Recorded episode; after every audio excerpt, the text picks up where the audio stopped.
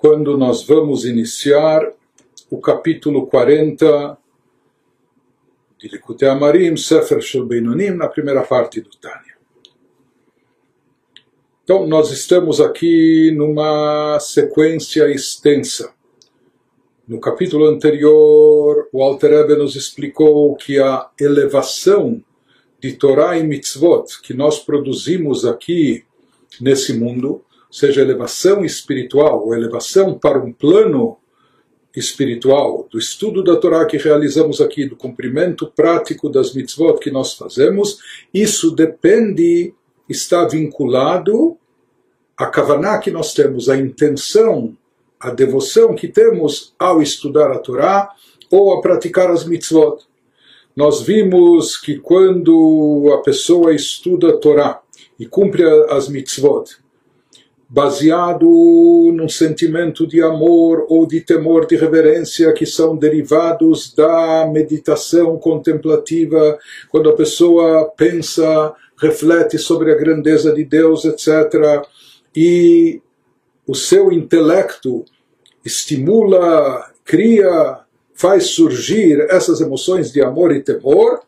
Então, o lado intelectual nós vimos que ele nas sefirot superiores, ele prevalece no mundo de Briá, no, chamando, no chamado mundo espiritual da criação. Portanto, quando a pessoa serve a Deus, estudando o Torá, cumprindo mitzvot, baseado em sentimentos de amor e reverência a Deus que foram criados a partir do seu intelecto, então isso alça, eh, isso, isso alça alturas, chegando até o mundo de Briá, a Torá e Mitzvot, que ele, que ele estudou, que praticou aqui nesse mundo, isso se unifica com as dez sefirot, os dez atributos divinos presentes no mundo de Briá.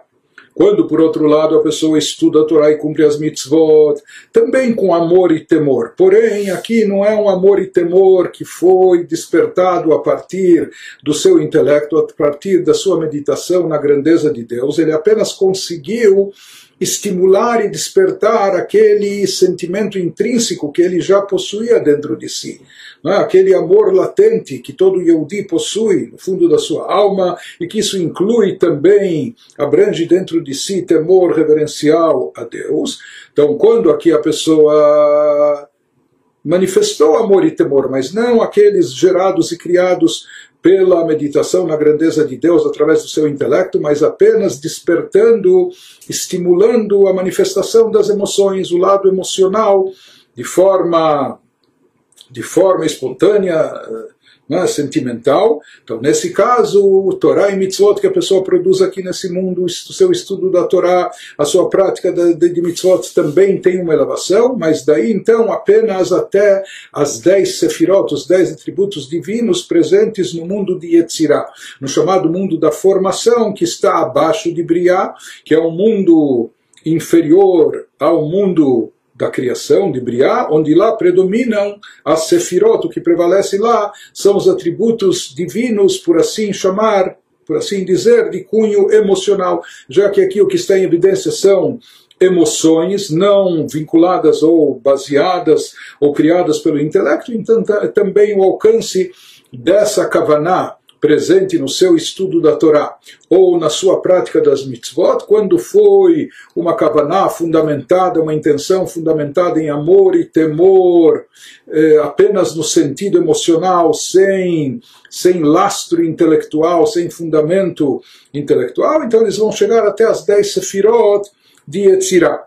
Porém, nós vimos também que se faltar aquilo que é chamado o lishma, seja o estudo, no estudo da Torá ou mesmo na prática das mitzvot, se faltar a intenção, devoção, ou pelo menos a intenção de que a pessoa está fazendo isso por amor a Deus, está fazendo isso por Deus e para Deus, é? se faltar essa conscientização do valor da importância da Torá no seu estudo, ou do cumprimento das mitzvot que elas representam, que aqui se trata de sabedoria divina, a Torá, de vontade de Deus, as mitzvot. Então, se está, se está faltando básico, ou seja, a pessoa aqui acabou fazendo, ele estudou na prática, mas o que estava envolvido aqui na hora do estudo da Torá era apenas o seu intelecto, sem estar percebendo que se trata de uma da sabedoria divina, é? de algo altamente elevado e espiritual. A mesma coisa nas mitzvot, ele desempenhou o cumprimento do preceito, mas fez isso quase que de forma mecânica, apenas realizou o ato, mas sem, sem a intenção, sem talvez até uma intenção mínima. Né? Estou fazendo isso para cumprir a vontade de Deus, para preencher o desejo divino, etc. Então, nesse caso, quando o estudo da Torá e cumprimento das mitzvot por parte da pessoa está desprovido de qualquer sentimento, é feito, porém, sem amor a Deus, sem reverência, sem temor reverencial a Deus. Nesse caso, nós vimos que a Torá e mitzvot, que a pessoa efetivamente fez, realizou aqui nesse mundo, elas não têm a possibilidade de se erguer, de se elevar e se integrar dentro da divindade, serem absorvidas na divindade. Quando nós falamos que Torah e Mitzvot da pessoa ascendem, se elevam até as dez sefirot de Yetzirah ou de Briah, isso significa que elas estão sendo absorvidas estão sendo integradas na divindade. Porém, quando não houve nenhuma kavaná, nenhuma intenção, nesse caso, por mais que são coisas sagradas que a pessoa fez, estudo da Torá, prática das mitzvot, porém isso não tem o poder, o alcance de se elevar e ser absorvido na divindade. Mas nós vimos também que mesmo aquilo que a pessoa fez meio que mecanicamente, quase que no piloto automático, né? sem, sem pensar, sem refletir, sem ter, não só que ele não teve intenções sublimes e elevadas, mas não teve a mínima intenção básica, né?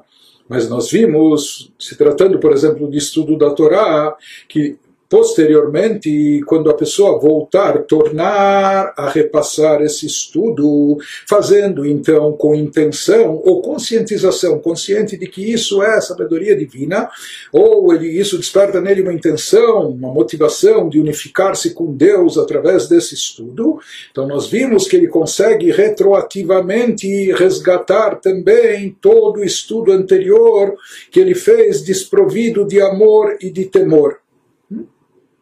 Por isso, inclusive, os nossos sábios recomendaram, mesmo que a pessoa esteja estudando sem toda a intenção, ou sem até a intenção mínima que deveria ter, que ele não cesse, não pare de estudar, porque mais cedo ou mais tarde ele vai fazer chuva, ele vai retornar a Deus, vai se reaproximar, vai se conscientizar de como deve ser feito o estudo, a prática das mitzvot, etc.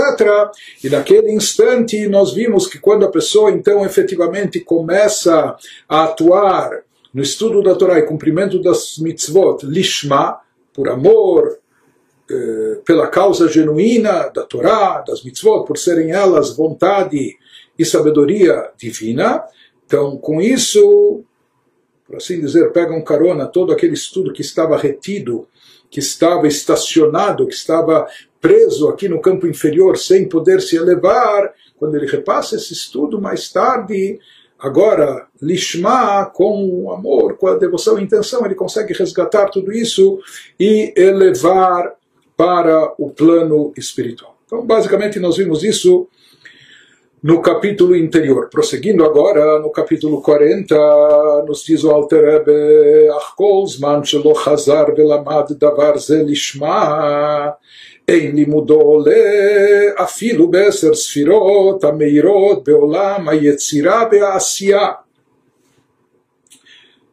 Nos diz o Alter Rebbe, porém, enquanto a pessoa não volta e estuda esse mesmo texto da Torá com intenção autêntica, que nós falamos se a pessoa estudou passagens da Torá, que são passagens bíblicas, talmúdicas, cabalísticas, coisas muito elevadas, sagradas, porém o problema é que ele estudou sem qualquer intenção ou sem intenção autêntica, aquilo fica retido, fica preso no plano inferior, isso não tem elevação.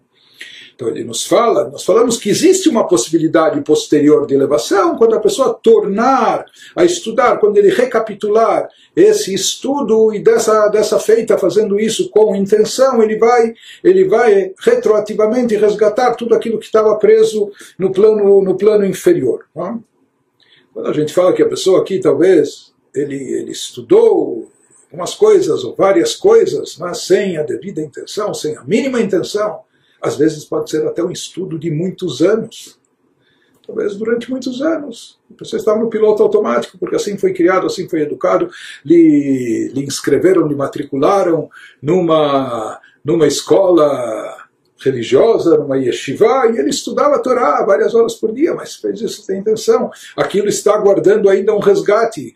Ou seja, a pessoa precisa repassar esse estudo para então resgatar todas aquelas horas, que podem ser dezenas, centenas ou até milhares de horas, que ele estudou, mas que efetivamente isso não produziu uma elevação, porque já que não havia a intenção básica, aquilo ficou preso e retido no plano terrestre.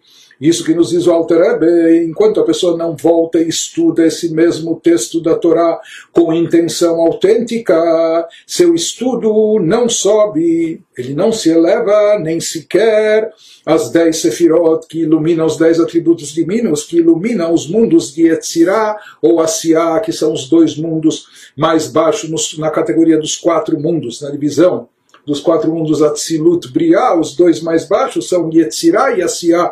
E ele nos diz que desprovido de Kavaná e, portanto, sem a Kavaná autêntica, sem intenção básica autêntica, portanto não havia também nem amor e nem temor a Deus por trás desse estudo ou por trás desse cumprimento das mitzvot. Então, eh, essas atividades não conseguem se elevar, elas não decolam por assim dizer, elas não conseguem se elevar nem para os planos espirituais mais baixos de Yetzirah e Asiá. Não conseguem se incorporar e se integrar nas dez sefirot desses, desses mundos. Explica o Alter Rebbe por quê que as sefirot hem bechinat elokut ubahen mitlabesh umityached or sof baruch hu mamash ובלא דחילו רחימו לא יכלה לסלקה ולמיקם קודם השם, כמו שכתוב בתיקונים. Nos explica o Alter Rebbe, porque as Sfirot, por que, que essa Torá e Mitzvot que ele fez desprovido de Kavaná, de amor e temor, não se elevam, nem para o plano mais baixo de Etzirá, ou inferior ainda o de Asiá, porque as Sefirot são divinas, são atributos divinos. E a abençoada luz infinita está literalmente fundida e enredada com elas. Portanto, as Sefirot são Elokut, são divindade. E aqui, uma vez que a pessoa realizou uma atividade de cunho espiritual, estudo da Torá, o cumprimento das mitzvot, coisa, mexeu com coisas sagradas. O problema é que ele fez isso sem qualquer espiritualidade. O objeto é sagrado, mas o sujeito, ele esqueceu em casa a sua espiritualidade. Ele estudou a Torá, ou ele cumpriu as mitzvot, mas sem qualquer espiritualidade, sem qualquer kavaná, sem qualquer intenção, devoção da parte dele, desprovido de qualquer sentimento de amor e temor a Deus. Portanto, ele nos diz Aqui, por mais que o objeto é sagrado, santificado, mas se o sujeito em absoluto não estava santificado, espiritualizado, então isso não torna possível a elevação desses atos, porque o que produz o efeito aqui é essa fusão do sujeito com o objeto. O sujeito, o Yehudi, estudando o Torá e cumprindo as mitzvot, mas tem que estar alinhados, não basta só que Torá e mitzvot são coisas sagradas, o Yehudi também tem que estar espiritualizado, tem que ter a intenção mínima na hora do cumprimento das mitzvot, ou do estudo da Torá. Se isso não aconteceu, então ele não vai conseguir elevar essas atividades espirituais para um plano mais alto, nem para o mundo de Yetzirah e nem sequer para o mundo de Asiá. Por quê? Porque as dez Sefirot são divindade e aquilo que ele fez está desprovido de espiritualidade, por isso não pode se integrar e ser absorvido na divindade. Como consta no Tikkun Zohar, nos diz o Alter Rebbe aqui, conforme consta no, nos adendos do Zohar, que sem temor e amor a Deus, a Torá que a pessoa estuda não pode subir, ela não tem o poder de, de, de elevar-se e colocar-se diante de Deus. Ou seja, a Torá em si, como nós falamos, é algo sagrado, elevado, é a expressão, é a sabedoria divina, a própria Torá está unificada com Deus. Mas, para poder se produzir essa elevação, é necessário aqui que o sujeito que está estudando o Torá também esteja minimamente, ao menos, envolvido com isso, espiritualizado, se concentrando, consciente da elevação desse estudo consciente do efeito espiritual que isso tem, e, portanto, com alguma motivação de amor, de temor a Deus, a kavaná. Se não houve isso, então eh, não vai haver elevação.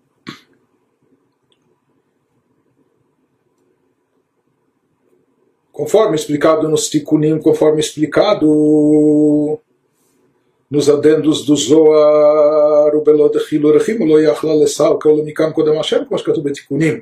רק לימודו עולה להיכלות ומדורים שהם חיצוניות העולמות, שבהן עומדים המלאכים. Ele vai nos dizer que algum tipo de elevação aquilo ainda tem, porque no final das contas se trata de Torá que foi estudado, se trata de mitzvot que foram cumpridas. Ele não vai, não, nos vai dizer, porém, que essa elevação é muito restrita e limitada. O alcance dela é limitado. Isso que ele nos fala, que o estudo da pessoa, e aqui é bom salientar que estamos tratando de um estudo não que a pessoa fez com uma intenção egocêntrica, ou negativa. Aqui nós estamos falando de alguém que estava estudando o Torá para simplesmente eh, buscar uma carreira, seja uma carreira rabínica até, né? uma ordenação rabínica, ou para ser respeitado na sociedade, ou qualquer outra finalidade como essa, isso já é uma finalidade muito egocêntrica. Então isso já está apartado da espiritualidade, é um pouco é até antagônico, é contrário à espiritualidade. É? Alguém que está fazendo a coisa não com uma intenção divina, mas para benefício próprio, pelo seu interesse pessoal. Aqui, por enquanto, até essa passagem, não estamos tratando disso. Nós estamos tratando simplesmente de uma pessoa que estudou de forma neutra. Ele não tinha interesses eh, subjetivos pessoais, não tinha aqui objetivos individualistas ou egocêntricos no seu estudo ou no cumprimento das mitzvot. Ele não fez isso para aparecer, para se exibir, ou, enfim, para conquistar fama e reputação. Não, ele simplesmente fez isso sem qualquer intenção. Se chama de forma neutra, como nós falamos, ele fez isso meio que mecanicamente. Ele fez isso meio que no piloto automático. Então, em mitzvot, às vezes a gente pode entender, ah, a pessoa é, mexeu o lulav em Sukkot, né, chacoalhou as quatro espécies de, de, plantas e não pensou, foi tão rápido, ou colocou o filim sem se concentrar. Mas nós estamos falando que às vezes uma pessoa pode estudar Torá e às vezes até por anos a fio, também só meio que de forma mecânica, sem a devida mínima consciência de que aqui ele está estudando a sabedoria divina, que é algo altamente espiritualizado, elevado, e portanto ele também deveria se elevar junto com isso. Então, aqui nós estamos tratando de alguém que está nesse estado ainda, está em ponto neutro, por isso, por isso o seu veículo não se mexe, muito menos não se eleva, apesar que ele vai nos dizer que algum tipo de elevação, Becholzot, ainda assim, existe. Qual seria, então ele nos diz que esse estudo da pessoa feito com intenção neutra, ele sobe, tem uma elevação, mas não as sefirot divinas ele, ele chega a se erguer até o mundo espiritual, apesar que a gente deve sempre ressaltar, quando nós falamos de mundo, Olam em hebraico, Olam vem da raiz Helem, que significa encobrimento de ocultação, encobrimento de Deus, ocultação da divindade. Portanto, por mais que ele se eleve a algum plano relacionado ao mundo espiritual, por ser mundo, ainda é um nível de encobrimento, de ocultação de divindade, mesmo nesses chamados mundos espirituais, quando não está ligado a Sefirot. Porque a Sefirot, nós falamos que elas são atributos de Deus, ou seja, que Deus se unifica com esses atributos, agindo, atuando através deles. Mas nós dissemos que esse estudo neutro, desprovido de amor e temor, sem a kavaná, sem a devida mínima kavaná, intenção e devoção, ele, ele não sobe as sefirot divinas, para onde ele pode subir, até onde ele pode se elevar, mas, na linguagem cabalística, mas as câmaras e repositórios existentes naqueles mundos.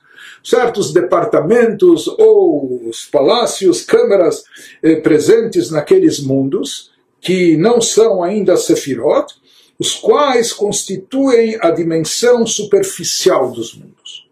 Se fala que esses mundos espirituais também têm o seu lado, o seu lado mais profundo, o lado mais profundo e elevado estaria relacionado com as dez sefirot vigentes nesses mundos, que isso é divindade, são atributos de Deus. Mas esses mesmos mundos espirituais têm um aspecto ainda superficial, têm um aspecto externo, não é? Que não está associado às dez sefirot, e portanto, por mais que seja algo espiritual, um mundo, uma dimensão espiritual, mas ainda lá um olam, um helem, existe eh, encobrimento e ocultação da divindade, e ele nos diz que é ali na dimensão superficial dos mundos, de acordo com a Kabbalah, que os anjos estão posicionados. Ou seja, então, se a gente for, eh, se a gente for perguntar, ou se a gente for querer entender o que, é mais elevado, anjos ou sefirot? Não há dúvida que é sefirot. Sefirot são atributos de Deus. Sefirot são formas de atuação do divino, do Criador, enquanto que os anjos já são criaturas, não, são, não é o Criador, ah, aqui são criaturas, pode ser até criaturas amando de Deus, emissários de Deus, anulados a Deus, mas já são, já são criaturas à parte. Se diz que nessa dimensão superficial externa dos chamados mundos espirituais, lá os anjos estão posicionados e esse estudo de Torá de forma neutra, sem a mínima intenção, ou o cumprimento das mitzvot sem a devoção e o sentimento, ele tem alguma elevação, mas somente até esses níveis eh, externos e superficiais dos chamados mundos espirituais. Porém, eles não chegam a atingir e não são absorvidos nas dez sefirot, ou seja, eles não, não se integram com a divindade. Eles ficam num nível, ou seja, eles atingem algum nível de espiritualidade que não é pouco, que é o mesmo nível onde se encontram os anjos. Então, anjos já são seres mais espiritualizados do que nós, criaturas humanas E ele nos traz referências da Kabbalah sobre isso, o como שכתב רב חיים ויטל ז"ל בשער הנבואה פרק ב', שמהתורה שלו בכוונה נבראים מלאכים בעולם היצירה, ומהמצוות בלי כוונה נבראים מלאכים בעולם העשייה. Como escreveu Rab Chaim Vital, de abençoada memória, Rab Chaim Vital era o discípulo principal do Arizal Rab Tzchak Luria, que ele transcreveu os ensinamentos do seu mestre. O próprio Rab Tzchak Luria, o Arizal, não escreveu livros, em compensação, Rab Chaim Vital escreveu uma enciclopédia inteira de Kabbalah, dezenas de livros e volumes transcrevendo os ensinamentos do seu mestre. Portanto, aqui se trata da Kabbalah luriânica, no capítulo 2 do Shara Ehud, na sessão intitulada Shara Nevuah. Lá ele nos explica que da Torá, estudada sem intenção autêntica, ele estudou de forma. Ele não tinha intenção negativa, não tinha intenção, intenção egocêntrica, mas não tinha também a intenção elevada. Então, essa quando se trata de Torá, e aqui há uma diferença entre o alcance de, de, do estudo da Torá e o alcance do cumprimento das mitzvot. Então, a Torá estudada sem intenção, da Torá estudada sem intenção autêntica, são criados anjos no mundo de Yetzirah. Se ele estudou a Torá e etc., isso chega, isso, essa Torá sem intenção de vida autêntica, ela não se unifica com a Sefirot do mundo espiritual, ela atinge apenas o lado superficial desses mundos espirituais, as câmeras externas, etc. Então a Torá, sem, sem essa Kavaná, Lolishma, ela chega até os anjos, do, ela cria anjos, por assim dizer, ela produz efeitos espirituais, resultados espirituais no mundo da, de Yetzirah, no chamado mundo da formação enquanto que das mitzvot praticadas, das mitzvot práticas cumpridas sem intenção autêntica, já mitzvot que a pessoa fez no piloto automático, etc., são criados anjos no mundo inferior de Asiá. Elas sobem até um nível mais, mais baixo, menos elevado que a Torá pode atingir, ou seja, elas chegam ao nível externo, superficial do mundo espiritual de Asiado, chamado mundo campo da ação. É? Porque as mitzvot que envolvem ação, quando feitas sem kavaná, têm pouca luz e energia próprias. Por isso elas não são capazes, elas não podem subir a Yetzirah, elas não são capazes de, de, de, de, de se erguer e se elevar, sequer ao mundo de Yetzirah, permanecem então no campo espiritual externo do mundo de Asiá. Mundo de Asiá, mundo de ação, como já dissemos várias vezes, não se trata ainda do nosso mundo terrestre. O nosso mundo terrestre é chamado Olam Gashmi, o mundo da ação, o mundo físico, material. Né? Mas aqui se trata de um plano espiritual ainda. Então as mitzvot, sem a Kabbalah, elas criam anjos no mundo de Asiá, enquanto que a Torá, estudada sem Kabbalah, ela cria anjos, por assim chamar, por assim dizer, ela chega até o plano superficial do mundo acima de Asiá, no mundo de Yetzirah, da formação. Mas aqui ele nos acrescenta que todos os anjos consistem em matéria e forma. Ou seja, os anjos já são criaturas. Eles têm a chamada forma, que seria como seu lado espiritual, sua alma, mas eles também têm matéria. Não é uma matéria similar ao do corpo humano, do corpo físico terrestre, mas eles também têm um tipo de matéria. Portanto, eles são incompatíveis com a Sefirot, porque as Sefirot são atributos de Deus, as Sefirot são totalmente divinas. Por isso, se fala aqui que essas, tanto a Torá estudada sem Kabbalah, ela chega só ao nível dos chamados anjos.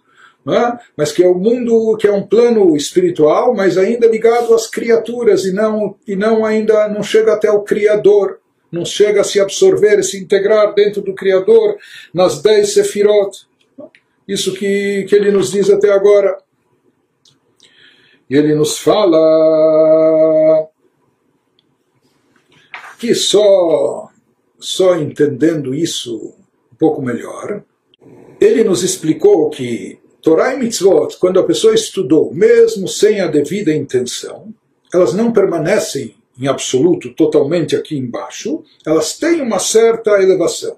Até onde elas têm elevação? Até o plano angelical, até o plano onde se encontram os anjos e onde se encontram os anjos, no lado externo superficial, nas chamadas câmaras externas dos mundos espirituais, do mundo de Asiá, do mundo de Yetzirah, eventualmente no mundo de Briá, mas elas não atingem o âmago do mundo espiritual, a parte interna profunda, que consiste nas dez sefirot, que elas são expressão da divindade.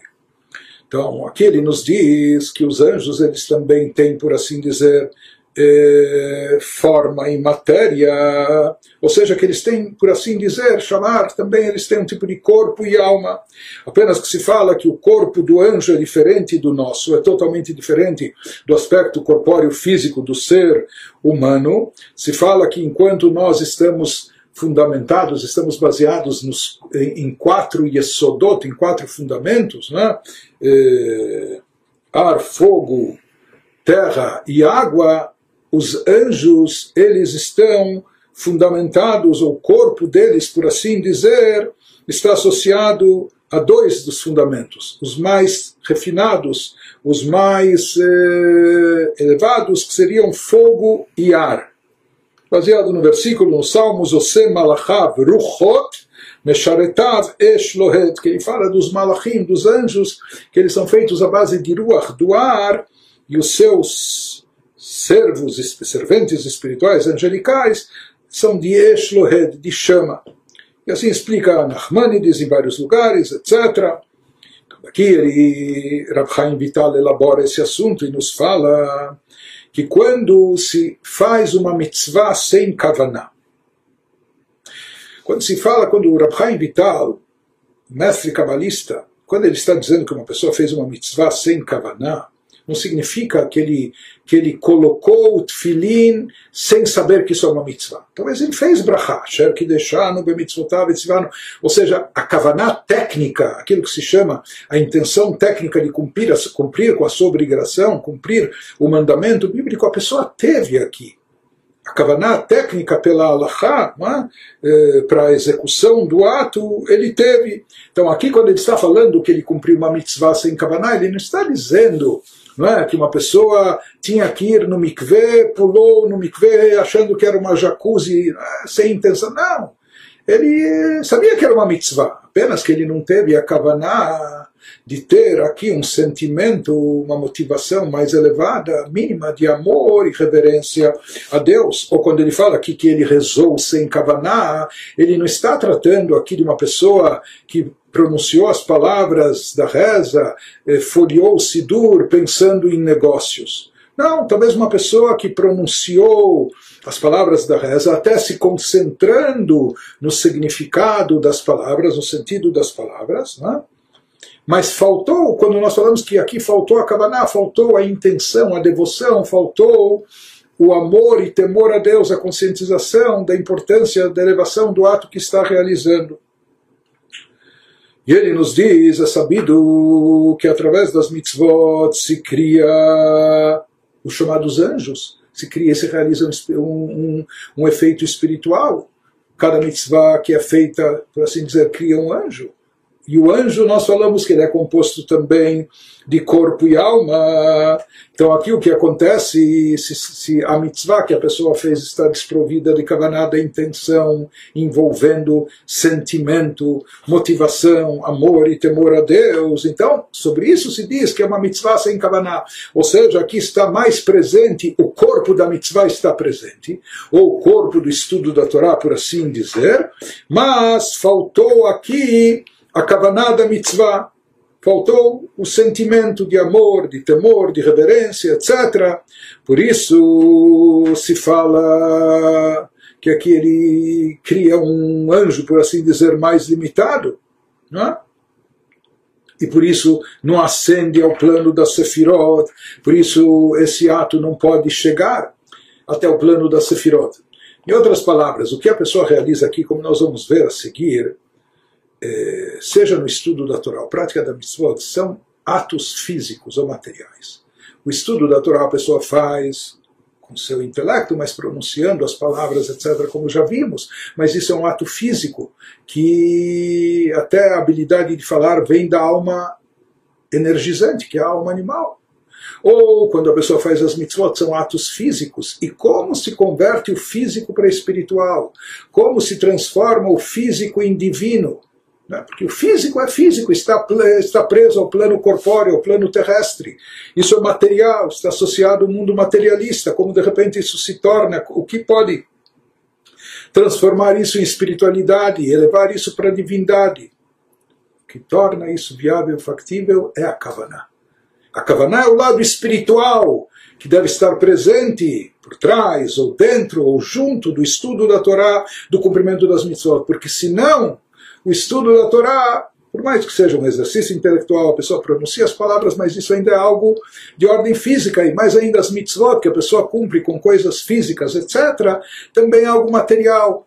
Então, o máximo de elevação que isso vai ter, desprovido de Kabbalah, é chegar até num plano onde também existe alma e corpo, é? ou seja, algo que ainda tem um aspecto corpóreo, etc., no máximo no campo, no chamado campo angelical mas não mais do que isso, não vai conseguir transcender. Para transcender para esse ato originalmente físico nosso, por mais que se tratando de, de, envolvendo algo sagrado que é o estudo da Torá ou o cumprimento da mitzvah, mas não deixa de ser um ato físico corpóreo, o que pode fazer isso transcender e se elevar é a kavaná, esse é o poder, o efeito e o alcance da Kavaná, que pode elevar isso, tornando isso algo essencialmente espiritual, e fazendo que isso possa ser absorvido, integrado dentro da divindade, dentro das dez sefirot.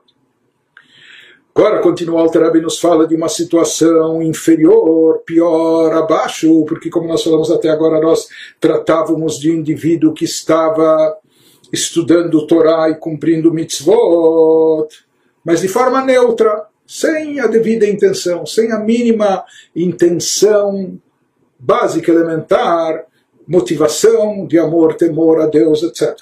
Mas existe uma situação mais grave, uma situação pior, que é aquele que está estudando com interesse pessoal, para engrandecer o seu ego, que daí isso já é algo até negativo. Então, isso que continua nos dizendo o Alter Rebbe al Torah, shelo lishma mamash, כגון להיות תלמיד חכם וקהי גבנה, אינה עולה כלל למעלה, אפילו להיכלות ומדור המלאכים לקדושה. אלא נשארת למטה בעולם הזה הגשמי, שהוא מדור הקליפות. Nos fala o Alter Rebbe, porém, a Torá estudada com intenção completamente inautêntica. Não é que não houve intenção, houve aqui uma intenção egocêntrica, negativa, individualista.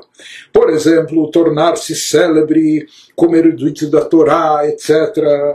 Então, nesse caso, quando não apenas deixou de haver a intenção ideal mínima, mas houve uma intenção contrária, simplesmente não sobe ao céu. Essa Torá que a pessoa está estudando dessa forma, com essa, com essa motivação, não sobe ao céu, nem sequer, nem ao lado externo dos campos espirituais não atinge nem o chamado mundo angelical, nem sequer as câmaras e repositórios dos anjos sagrados. Daí não tem como se elevar ao contrário, essa Torá permanece embaixo. Ela vai permanecer aqui no campo terrestre sem qualquer elevação ela permanece aqui, no mínimo temporariamente até a chegada de Mashiach, neste mundo físico, ela vai permanecer aqui embaixo, no mundo físico, que é o repositório das klipot, que conforme explicado na, na, na Kabbalah, esse nosso mundo físico, onde permanecem as klipot, e já que o estudo da pessoa aqui, não só que não foi um estudo sagrado, elevado, mas é um estudo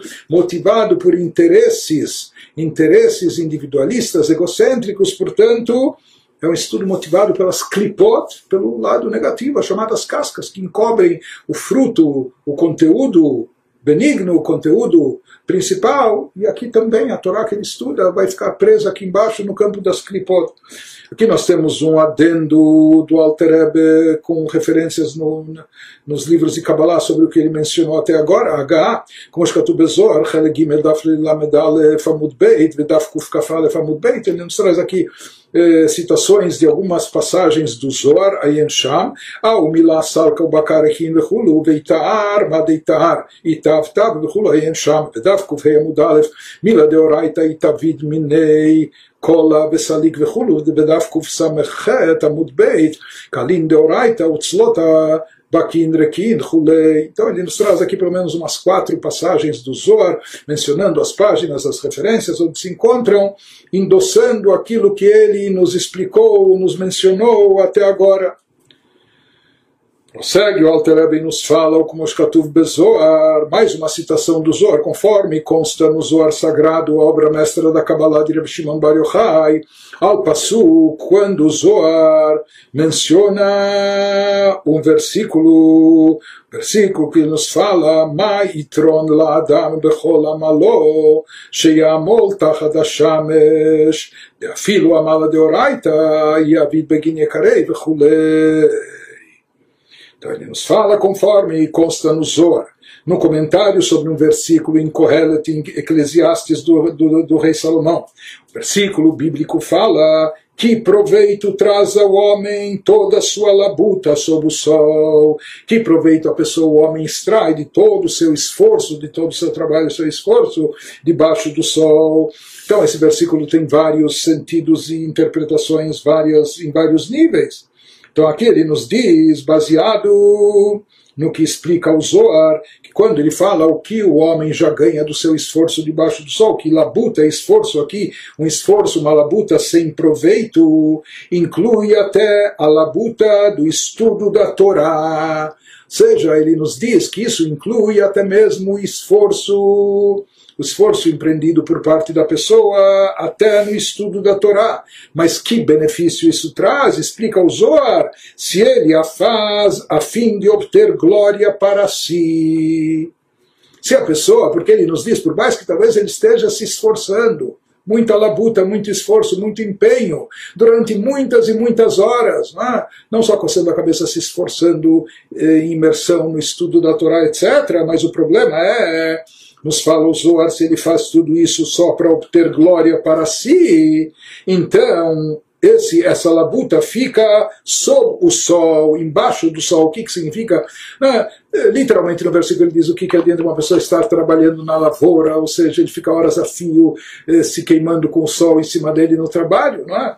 Isso. Uh, que proveito traz ao homem toda a sua labuta sob o sol? Mas aqui, de acordo com a explicação mais profunda do Zohar, ele nos fala que isso se refere até à labuta, o esforço no estudo da Torá, mas quando esse esforço todo é feito em benefício próprio, com interesse individualista, então que proveito traz ao homem toda a sua labuta? Isso fica sob o sol, isso acaba ficando aqui embaixo, isso permanece aqui no plano terrestre, sem poder se elevar e não sobe sobe ao céu. E é sobre isso que o Zohar está falando e se referindo àquilo que nós explicamos quando a Torá ou as mitzvot são feitas com uma intenção inapropriada, com uma intenção de benefício pessoal, então isso não tem nenhuma elevação, nem para o campo externo dos mundos eh, espirituais, nem para o campo dos anjos, nada. Isso vai permanecer retido aqui no campo terrestre, no mundo das clipot, das chamadas cascas. Zesh Katuv conclui essa passagem, o Alter nos dizendo que isso é o que consta no Talmud, no Tratado Psachim. Ashrei Mishebalekan Betalmudo Beyado. Isso explica o dito dos nossos sábios: feliz aquele que chega aqui ao céu, depois de 120 anos, etc., com seu estudo em sua mão, então, em termos místicos, ele nos diz o que, que significa que a pessoa chega com um livro, esqueceu o livro em casa, o que significa com estudo em sua mão, que significa que ele deve alegrar-se. Quando uma pessoa consegue chegar no plano espiritual acompanhado do seu estudo, significa que aquilo que ele produziu em termos de estudo da Torá ou prática de mitzvot teve uma elevação. Ele fez com alguma intenção mínima. Então, sorte daquele, feliz aquele que chega com seu estudo na mão, significa que ele deve alegrar-se, porque sua Torá subiu ao céu e não ficou embaixo neste mundo, e ela não ficou retida aqui no plano físico e terrestre. É? Porque, como nós falamos, quando uma pessoa estuda uma, ou faz a mitzvah com uma intenção negativa, aquilo não tem elevação, aquilo fica debaixo do sol, por assim dizer, aquilo vai permanecer preso, retido aqui no plano terrestre sem possibilidade de elevação. Isso que ele nos diz é, depende então da intenção da pessoa e daqui nós vemos, de tudo isso nós estamos vendo a importância da Kavaná, da intenção, da devoção, o poder dela, o alcance dela, quando ela existe de forma adequada, apropriada, nos dois níveis, seja a Kavaná motivada pela meditação, intelectual, seja a Kavaná é, oriunda dos sentimentos emocionais é, inatos da pessoa, ou, no mínimo, se não há uma Kavaná contrária, uma Kavaná neutra. Mas se há uma Kavaná negativa, individualista, então isso acaba retendo, isso né, tem um freio de mão aqui, acaba retendo as coisas no plano físico terrestre, sem possibilidade de elevação. Por isso, Feliz aquele que chega lá em cima, junto com o seu estudo, junto com as mitzvot, seja que houve a Kavaná e com, com isso ele conseguiu elevá-las também junto para o plano supremo. Estamos no início para o meio do capítulo 40. Quando Alter nos explicou no começo do capítulo os níveis de alcance e elevação de Torá e Mitzvot que a pessoa realiza aqui embaixo, dependendo do tipo de intenção que ela possui na hora da realização, na hora do estudo da Torá, da prática da mitzvah. Como ele explicou, os, os, vários níveis que existem disso, quando a pessoa tem uma intenção, e depende se essa intenção é mais de cunho intelectual ou emocional, ou se ele tem uma intenção neutra, nenhuma grande intenção sublime, nenhum grande sentimento à flor da pele, de amor ou temor a Deus, mas também nada de negativo. E depois nós vimos também quando a intenção é egocêntrica, individualista, que então não há elevação, etc. Para a Torá e Mitzvot que a pessoa realiza com esse tipo de motivação. Prossegue o Alter agora e nos diz, de certa forma, ele vem esclarecer uma dúvida, uma pergunta que pode surgir. O que, que significa que não há poder de elevação para Torah Mitzvot que são feitas com essa intenção individualista egocêntrica? ואף דאורייתא וקודשא בריחו כול אחד, שהוא ורצונו אחד. isso ele nos diz, mas como, como é possível que não haja uma elevação? Porque aqui a pessoa se trata de alguém que estudou Torá e talvez estudou muito tempo, estudou bastante Torá ou cumpriu mitzvot. Mas se a Torá e Deus são absolutamente uma coisa só, seja, nós já estudamos sobre isso, o que nos fala o Zohar, que Deus e a Torá são uma coisa só, da mesma forma as mitzvot que são a vontade divina, uma vez que Deus é uno com sua vontade. Então vem a pergunta: como é possível que um ato de estudar a Torá não consiga ascender ao céu, não consiga ter uma elevação espiritual? Afinal de contas, aqui a pessoa estava mexendo com algo sagrado, com algo divino, a própria divindade. Então, como é possível que isso não tenha elevação? Isso que vai nos explicar, esclarecer o Altareb a seguir. הריקוד שבריחו הוא ממלא כל עלמין בשווה, ואף על פי כן אין העולמות שווים במעלתם. Ele nos diz que essa questão, na verdade, ela não é tão simples, porque se a gente observar, ele vai, ele nos dá uma introdução que serve como exemplo para o assunto que, que está sendo abordado. Apesar que o Santíssimo Bendito seja, apesar que Deus ele também preenche todos os mundos igualmente. Na linguagem do Zohar, que Deus é Memalekol Almin, ele é onipresente, ele está presente e presente por igual em todos os mundos, ou seja, em todos os níveis de mundos espirituais, assim como ele está, ele é onipresente em Atzilut, no plano mais elevado, ele também está totalmente presente no, no mundo mais baixo, chamado mundo da Asiá, ou mesmo até no plano inferior, no nosso mundo material. Porém, ele nos fala, Deus preenche todos os mundos igualmente. Isso é em relação a Deus, a divindade, que ele se faz presente, ele, aos seus olhos, por assim dizer, está presente por igual em todos os mundos. Porém, os mundos não são iguais em nível. Para Deus é tudo igual, é tudo a mesma coisa. Não há diferença entre o chamado plano mais elevado, a siluta, o mais baixo, o Asiá, etc. Isso para Deus. Porém, os mundos, eles os mundos em relação a si próprios, em relação a eles mesmos, em relação às suas criaturas, não são iguais em nível, e as diferenças resultam dos recipientes. Ou seja, que no mundo de Atzilut, os recipientes são mais próprios, mais adequados, mais refinados, mais anulados, e portanto lá eles absorvem e captam divindade sem qualquer interferência. Lá Deus está perfeitamente unificado, integrado com as dez sefirot de Atzilut, já em Briá a capacidade dos chamados recipientes é menor e assim por diante. Então, em relação às criaturas, em relação aos mundos eh, per si, em relação a esses níveis, em relação a nós, existem diferenças.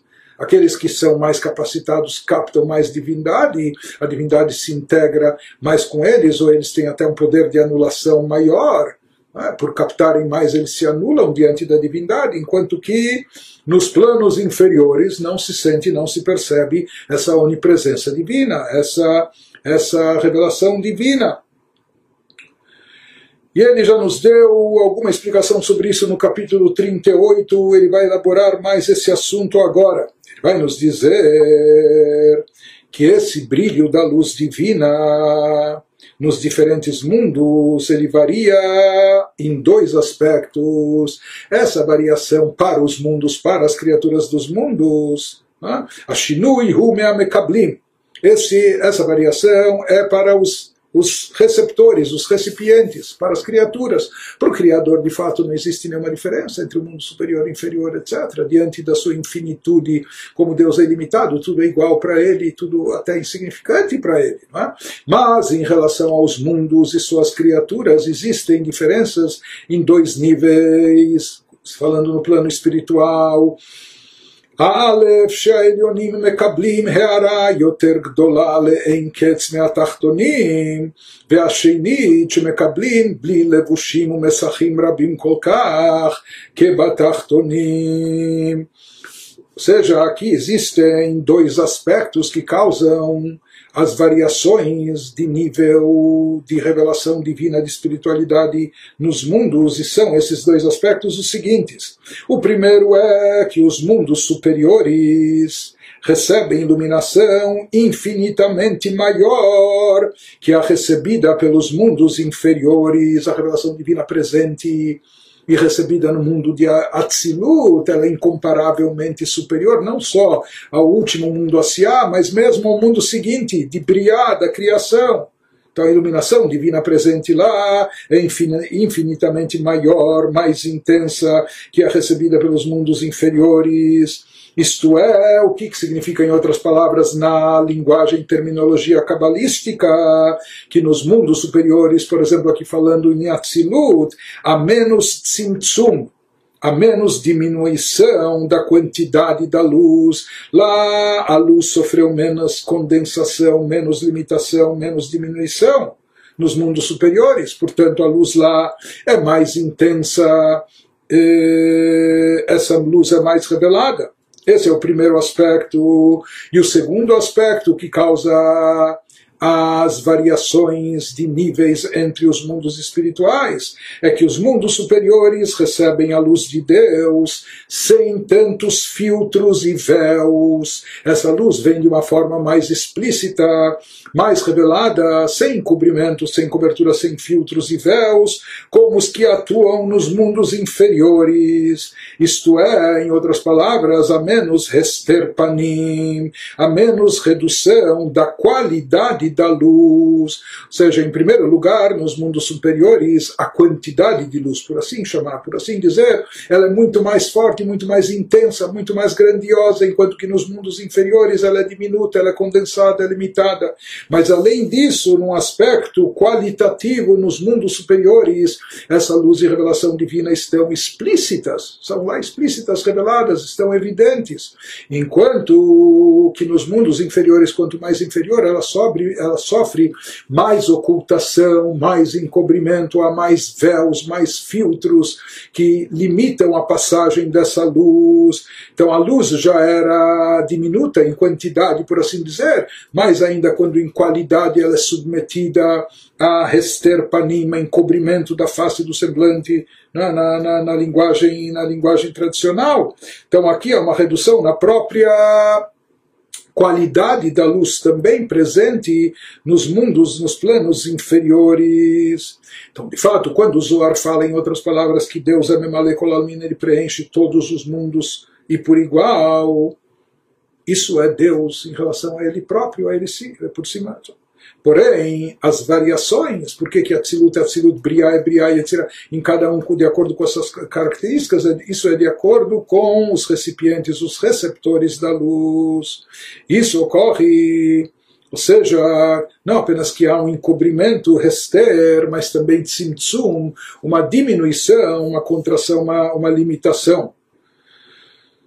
Por mais que Deus é onipresente, ele, ele a sua maneira se encontra presente mesmo nos mundos e planos inferiores, exatamente na mesma medida, no mesmo grau que ele está nos planos, nos mundos superiores. Porém, em relação ao mundo e às criaturas, as criaturas do mundo, isso não se, não se nota, não se faz sentir, não se percebe. Porque, como nós falamos, essa luz divina se revela e se manifesta em cada mundo de acordo com a sua capacidade de recebê-la. E como nos mundos inferiores a capacitação é menor, então a luz também se manifesta de forma mais limitada e de forma mais oculta e encoberta. Isso ele nos diz, de acordo com isso nós definimos esse nosso mundo inferior. Esse mundo nosso de Asiá, o mundo chamado mundo da ação, é o mundo mais baixo de todos, nesses dois aspectos, tanto o de Tzimtzum, de limitação, eh, condensação da luz divina, como também de Hesterpanim, dos véus e filtros, do encobrimento e ocultação. ele nos diz que ההערה שבו מצומצמת מאוד עד קצה האחרון, ולכן הוא חומרי וגשמי, וגם זאת היא בלבושים ומסכים רבים. Ele nos fala porque a luz que se encontra nele, nesse mundo inferior nosso, sofre um tzimtzum extremo. Aqui é o maior, o mais radical tzimtzum, eh, condensação, limitação, contração da luz do mais alto grau. Sendo por isso, e, e, decorrente disso, desse fato, é que esse mundo é físico e material, porque senão não haveria lugar, não haveria espaço, não haveria possibilidade de surgirem criaturas que nada têm a ver com espiritualidade, e pelo contrário, esse nosso mundo é um mundo físico e material, e até materialista. Então, por que que, como é possível surgir da divindade e da espiritualidade um mundo físico, palpável, material? Só depois de muitos e muitos tzimtzumim, de muitas condensações, de muitas limitações, de muita diminuição dessa luz e revelação divina. Mais do que isso, ele nos fala, além disso, em segundo lugar, mesmo essa luz já diminuída, que essa luz divina que chega dando energia vital para o nosso mundo, essa luz já é diminuída, mas além disso, ela é ainda mais obscurecida. Se não bastasse ter sido diminuída, ela ainda é camuflada, obscurecida por muitos filtros e véus, até poder enredar-se isso, esse encobrimento, primeiro a gente falou que os tantos tzintzumim que acabam possibilitando que surja até a matéria, algo físico material. Agora ele vai nos dizer, mais do que isso, ou pior do que isso, tantos ocultamentos, encobrimentos que pode surgir até clipot, não só coisas materiais, mas coisas negativas, o chamado campo das clipot, das cascas supérfluas que encobrem, envolvem, encobrem, ocultando a divindade. isso que ele nos fala, שנתלבשה בקליפת נוגה להחיות כל דברים הטהורים שבעולם הזה, ובכללם הנפש החיונית המדברת שבאדם.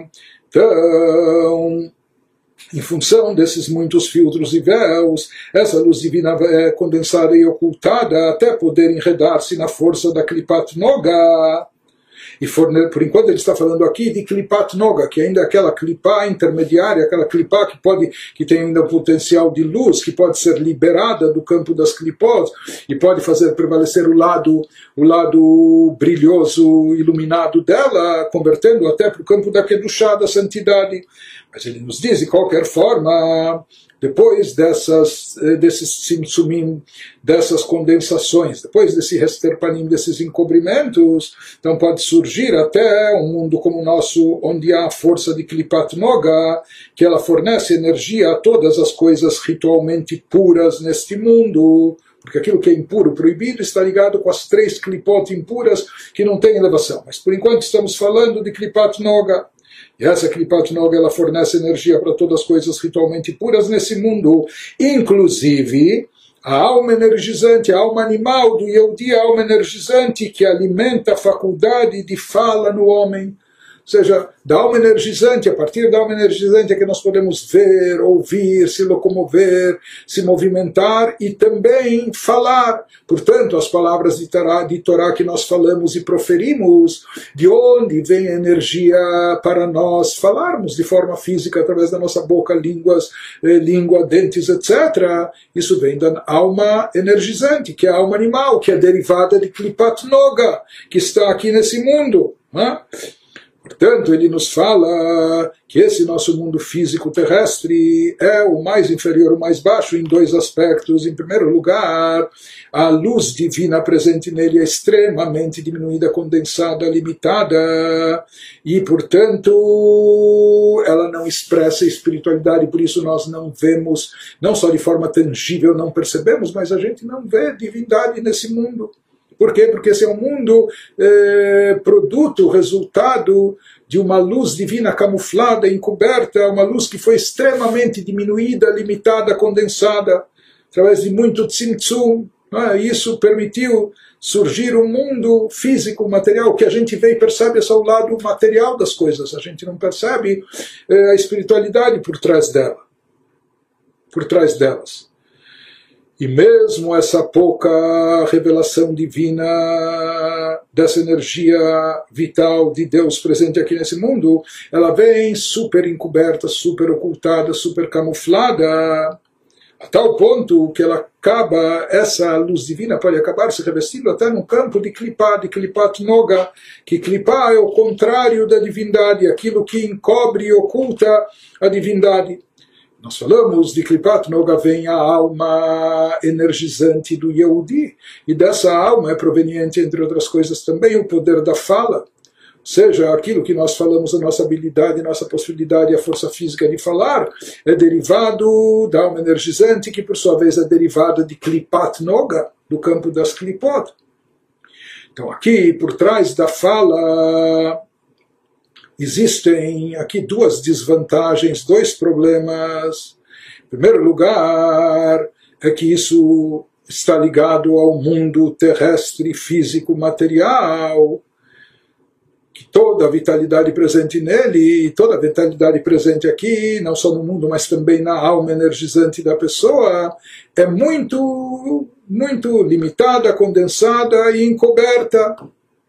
Ela está aqui presente para dar vida física ao ser humano, ao Yehudi, e essa vitalidade, essa energia, o que vem da alma energizante, isso é derivado do campo da Klipá. E Klipá Casca significa encobrimento da divindade, algo antagônico à divindade. Porém, quando a pessoa se utiliza desse poder da fala, em outras palavras, o seu poder da fala está vinculado, é derivado da alma animal energizante, que por sua vez é derivada de Klipat Noga. E Klipá é algo contrário à divindade. Mas aqui o que a pessoa faz, ele se utiliza da fala não para fazer conversa fiada, não para falar tolices e bobagens, ou mesmo coisas neutras, falar de trabalho, negócios, notícias, etc. Mas não, ele se utiliza da fala para algo sagrado. Ele se utiliza da fala, que é derivada da alma energizante, que é derivada de Klipat Noga. Ele se utiliza dela para estudar Torá, o estudo da Torá de forma verbal. Então, nesse caso, por mais que a fala também tem a ver com clipá, que significa encobrimento, mas aqui a clipá não tem o poder, a força de encobrir sobre a divindade das palavras da Torá. São palavras de Torá. Deus e a Torá são uma coisa só, são palavras divinas.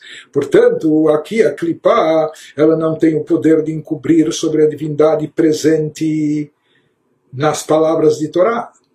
Tudo, na verdade, é derivado de Deus. Divindade é em tudo, tudo é divindade, mas da forma que se encontra nesse mundo físico, material, como nós falamos, a luz divina, a energia divina condensada, limitada, diminuída. Se não bastasse isso, encoberta, oculta, escondida, então não se percebe a divindade. Mas na Torá, a divindade ainda está presente de forma mais revelada. Por isso, quando a pessoa fala para as Torá, essas palavras que são derivadas da alma animal energizante, por sua vez derivada de Kripat Noga, não encobrem sobre as palavras da Torá. Porém, mesmo assim, a espiritualidade aqui presente e evidente ainda é muito limitada. Você está estudando Torá, não vamos esquecer, nesse entorno nesse habitat, nesse mundo físico, terrestre, materialista, ele interrompe o estudo pra, pra, com problemas de ordem física, material e etc. Portanto, ele nos diz, por mais que está revelada a divindade na Torá que a pessoa estuda aqui, mas ainda é uma energia vital muito limitada, muito condensada. Isso é o que envolve a fala da pessoa ao estudar Torá aqui nesse mundo. Então, isso que ele nos explica o que acontece nesse instante. Portanto, quando a pessoa fala palavras de, de, de, da Torá, ou não só de Torá, da Tfilá, da oração, né? isso que ele vai nos dizer agora, ולכן כשמדברת דברי תורה ותפילה בלא כוונה, אף שהם אותיות קדושות, ואין קליפת נוגה שבנפש החיונית מסך מבדיל, כלל להסתיר ולכסות על קדושתו יתברך המלובשת בהם, כמו שהיא מכסה, כמו שהיא מסתרת ומכסה על קדושתו יתברך שבנפש החיונית, כשמדברת דברים בטלים, ושבנפש החיונית שבשאר בעלי חיים הטהורים. Então, ele vai nos explicar o que acontece aqui quando a pessoa, nesse mundo físico, está se utilizando é, sua boca, do seu corpo físico, que é vitalizado pela alma energizante, Patnoga, quando ele utiliza a sua, sua fala verbal para o estudo da Torá. O que, que acontece? Ele nos diz, portanto, quando a pessoa fala palavras da Torá ou da oração, daí depende como a pessoa fala, isso que ele nos fala aqui. E é aí que ele quer chegar. Se a pessoa diz essas palavras sem intenção correta, verbalmente ele está pronunciando as palavras, palavras de Torá. E ele está se concentrando também no estudo. É? Ou ele está pronunciando palavras da tefilá, da reza, e ele também pensa no significado dessas palavras, mas está faltando aqui sentimento, emoção, amor, temor a Deus, kavaná, intenção nos diz quando a pessoa fala palavras de Torá de oração sem intenção correta, embora as letras sejam sagradas, aqui ele está falando, pronunciando palavras sagradas. E a klipat noga da alma animal energizante não possa de modo algum colocar um véu de separação para provocar rester, e ester é ocultamento, encobrimento e ocultar a santidade presente nessas letras.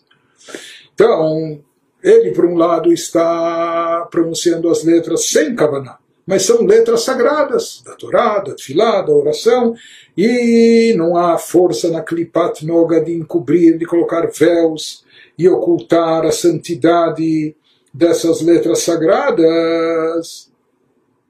Mas ele nos fala, mesmo assim, a quantidade de luz divina que brilha neste mundo físico, através de tais palavras da Torá ou da oração, quando proferidas sem intenção apropriada, é extremamente diminuída.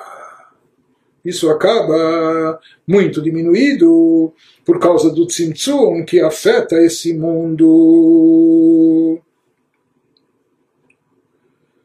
Então, isso que ele nos diz, as palavras são sagradas, a Torá, a Tfilá, mas o que vai fazer elas transcender, o que vai fazer ela, elas superarem todo o encobrimento desse mundo físico material, vinculado, condicionado a Klipat Noga, é apenas a Kavaná, é algo que precisa de uma, de uma força motora espiritual, que isso é a intenção e a emoção da pessoa, o amor, temor, ao pronunciar essas palavras.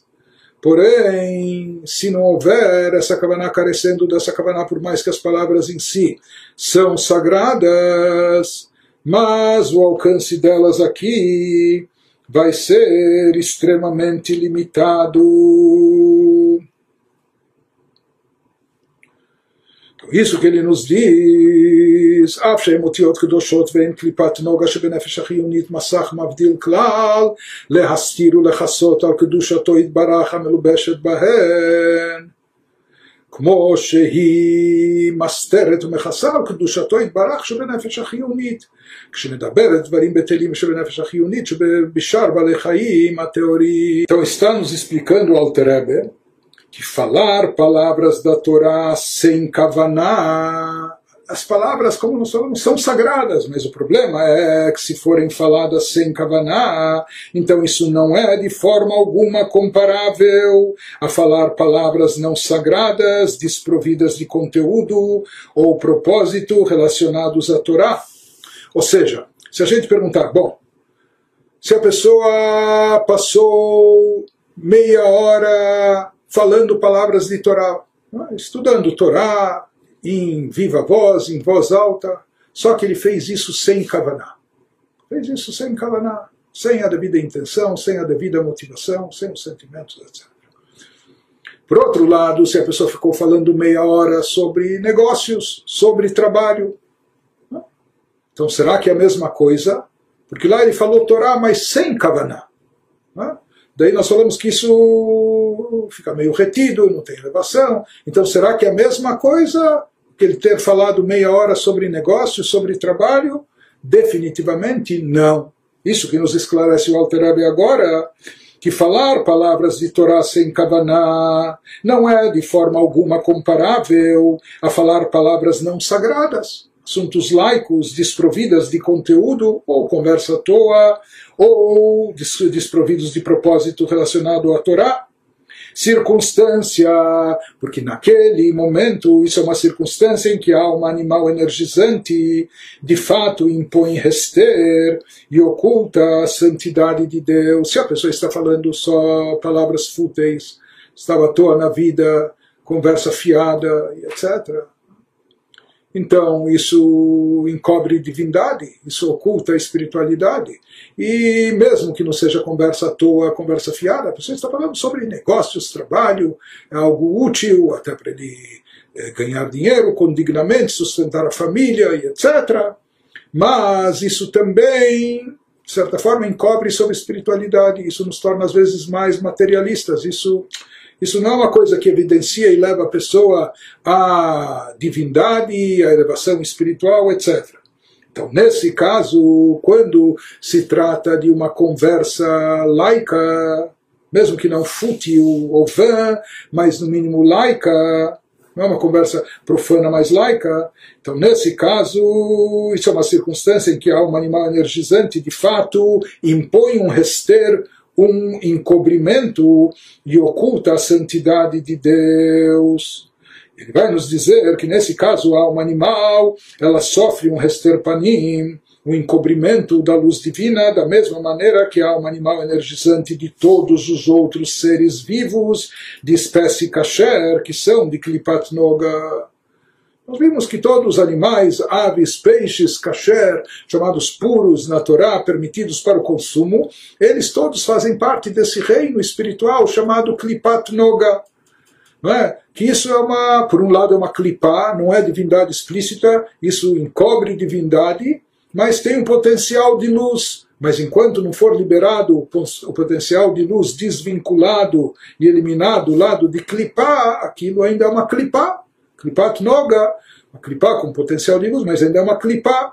E assim são todos esses seres e criaturas. E ele nos fala que não vai ser diferente até no caso do, do, do, ser humano ou do Yehudi, quando ele está ocupado, entretido com assuntos laicos, não proibidos, não são coisas proibitivas pela Torá, assim como aqueles animais, aves, também não são proibidos, são kasher, são aptos para o consumo, aqui também as atividades que a pessoa está dedicada, ou a temática que está envolvendo a sua fala, a sua conversação, não é algo proibitivo, mas também não é algo sagrado, espiritual, então, nesse caso, aquilo fica presente no campo de Klipat Noga, pertencendo ao campo de Klipat Noga, como todos os outros seres. Né? Isso que continua Alter nos diz. ואף דלי תתר פנוי מיני. מכל מקום אי הוא סתים ודכל סתימין ונקרא כל מסתתר. וגם ההערה בהתפשטות החיות ממנו יתברך מסתתרת בלבושים ומסכים רבים ועצומים עד שנתלבשה ונסתתרה בלבוש נוגה. Mas o tempo todo nós afirmamos e reafirmamos, isso é um princípio básico, fundamental da fé. Deus é onipresente, Deus está em todo lugar, está presente em todas as situações, em todas as circunstâncias, em todos os campos, campos espirituais, no campo material, no campo da Kedushá, da santidade, como até no campo da Klipat Noga ou das Klipot. É? Então, será que faz diferença? Até onde faz diferença? Então, isso que ele vai e vem, ele diz isso em relação a Deus. Deus é onipresente.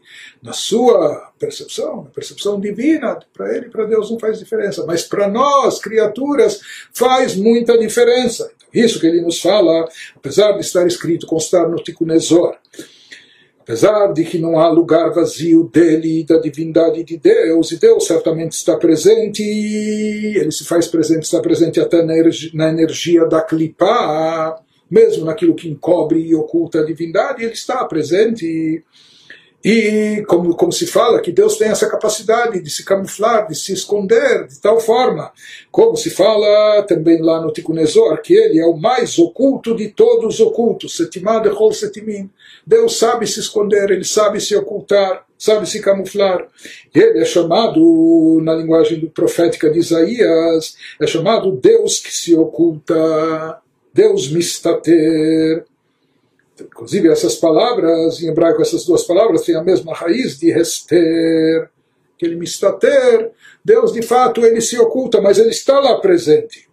Não Mesmo a luz e energia que flui dele para esse mundo físico é ocultada por filtros e véus numerosos e potentes, até ficar enredada e oculta no filtro da Klipat Noga então, a própria luz divina, energia divina que chega ao mundo de Asiá, como a gente já falou, é uma luz que vai sendo submetida a diminuições, a condensações, vai sendo ocultada, vai sendo encoberta de véus e filtros, até poder da divindade surgir o campo de Klipat Noga. Então uh, ele nos diz, bom, então posso pensar que mesmo quando estiver entretido em assuntos de Kripat Yoga, no fundo há alguma divindade lá, encoberta, oculta, eh, condensada para mim, eu não percebo, mas há. Mas ele vai nos dizer, não há dúvida, que quando a pessoa está ocupada em pronunciar palavras de Torá, até mesmo sem Kavaná, aqui a divindade presente é muito mais acentuada, muito mais elevada, muito mais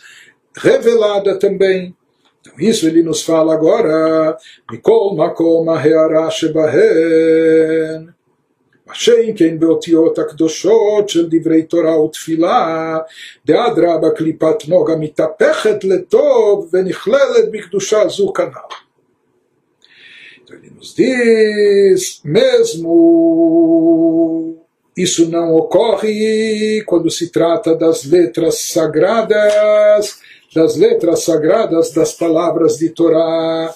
Nós falamos que todas as outras conversas, todos os outros temas, por mais que há uma divindade oculta, eh, encoberta, uma luz divina diminuída, condensada, mas está lá, mas ele nos diz, no caso de estudo da Torá e da pronúncia de palavras da Torá, ou não só a Torá, mas também da tefilá da oração, proferidas pela pessoa. Nesse caso, o alcance e o efeito espiritual é totalmente distinto.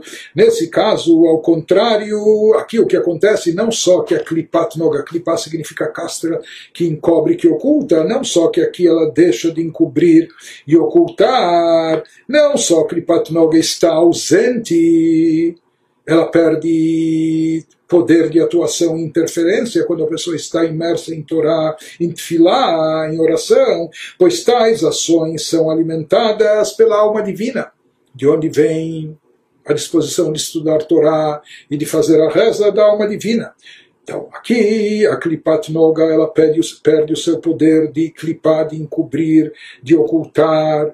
Mais do que isso, como é efetivamente transformada em bem e absorvida na santidade por meio dessas atividades, conforme mencionado acima, ele nos falou sobre isso no capítulo 37, desse alcance, desse poder de transformar essa energia que é oriunda, que é proveniente de Klipat Noga, no momento que a pessoa investe isso no estudo da Torá, e por isso que é tão importante estudar a Torá também de forma verbal, pronunciando as palavras que são um tipo de ação, que com isso a pessoa converte a alma energizante, tira ela do, do, do reino do campo da Klipat Noga e converte ela para o campo da Kedushá, da santidade. Porém, com tudo isso, ainda faz uma ressalva o Altereb e nos fala, Mikol Makom, a Reará Mikdushato Barach, e Bibchinat Ad Katze Acharon, Meachar Sheakol Beadibur Ugashmi. Porém, uma vez, vamos nos lembrar que aqui a gente está falando de alguém que está falando palavras de Torá, pronunciando palavras sagradas, palavras da oração, mas ainda desprovidas de Kavaná sem a devida intenção, devoção, sem acompanhadas de sem estarem acompanhadas de sentimentos de amor e reverência a Deus. Então, nesse caso, porém, o brilho da sagrada luz de Deus que irradia nessas palavras da Torá ou da oração, é? sempre irradia, porque são palavras sagradas da Torá, da oração, que tem um potencial imenso. Porém, já que essas palavras vieram sem a devida intenção, então, como resultado disso, o brilho da sagrada luz atraída ou desencadeada também sofre tzimtzum do mais alto grau. Também a luz desencadeada por esse estudo, por essa reza, quando feita desprovida de Kavaná, também é muito limitado, condensado, diminuído, sofre muito tzimtzum. Pois nesse caso a luz da Torá da oração não se manifesta no coração e na mente por meio de Kavaná, seja, a pessoa não ficou imbuída e absorvida desses assuntos, não emergiu neles, porque faltou Kavaná, não se identificou intelectualmente ou emocionalmente, mas ele falou as palavras, pronunciou, seja do estudo da reza, mas, mas o envolvimento dele foi apenas o que? Superficial, mas apenas nos órgãos da fala, e a voz e fala são físicas. Não é? mas faltou aqui o lado mais abstrato, mais sentimental, emocional, espiritual da pessoa, faltou espiritualidade. Aqui o que prevaleceu, o que predominou, o que, que houve, apenas o lado mais o aspecto físico da fala em si, de pronunciar as palavras da Torá e Tfilah. Isso que ele vai nos explicando agora. Então, só esclarecendo isso. Né? nós vimos que todo de onde é proveniente a fala da pessoa, a fala da pessoa vem da alma energizante. A alma energizante é a alma animal. E a alma animal vem de Klipat Noga, vem do reino ainda da chamada Klipá.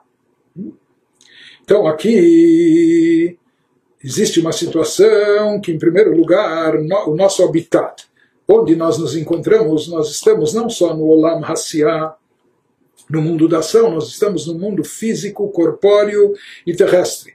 Nós estamos no mundo materialista. E toda energia presente na nossa pessoa, ela vem da alma energizante da alma animal, que já é uma energia, é uma energia divina. Porém, ela é extremamente já limitada, condensada, obscurecida e encoberta. Portanto, Aqui, onde nós estamos e como nós estamos, o que prevalece é o encobrimento, ocultação de divindade. Quando a pessoa se utiliza dessa força oriunda da alma energizante para estudar a Torá, para, para falar palavras de Torá, ele não se liberta totalmente do seu habitat, do seu, do seu entorno. Nós continuamos nesse mundo físico, terrestre material, portanto, não é que falando palavras de Torá ou de Tfilá, acontece uma mágica e imediatamente, eh, instantaneamente, por assim dizer, nós começamos a levitar. Nós nos espiritualizamos, nos elevamos e sentimos essa divindade. Não, nós ainda estamos muito presos e envoltos no mundo físico, corpóreo, terrestre e materialista. Porém, mesmo assim, o poder e o alcance das palavras de Torá e Tfilá é tamanho, é tão grande, que Klipat Noga, que é chamada casca, mesmo luminosa, mas é casca que encobre, ela não tem o poder aqui de encobrir e ocultar a luminosidade divina presente na Torá e Tfilá. Pelo contrário, ela cede, se rende e ela é até transformada, se converte para Kedushá, Klipat Noga, porque ela que está dando força para a gente falar agora palavras de Torá. Então, em outras palavras, ela fica a serviço da Kedushá, da santidade, e ela é absorvida através do, da, da, comunicação verbal, pronunciando palavras de Torá ou de Tfilá, ela é absorvida no campo da Kedushá, como a gente já explicou antes também, capítulos 35 e 37. Porém, essa irradiação divina, essa luminosidade divina presente nas palavras de Torá, quando desprovidas de Kavaná, ela ainda é muito limitada e condensada. Tem muito tzimtzum aqui. Por quê? Porque o que está mais presente ainda são as palavras. É claro que a pessoa está pensando também no que ela está dizendo, mas aqui não é só questão de pensar, é questão de sentir. Sentir espiritualidade, sentir divindade, a divindade da Torá, a divindade da Tfilá e etc. E isso está ainda faltando, a pessoa está carecendo disso. Portanto, o que está mais presente aqui ainda são as expressões verbais, as falas da pessoa, que isso é algo ainda ligado ao plano físico, etc., corpóreo, onde há uma grande limitação da revelação divina.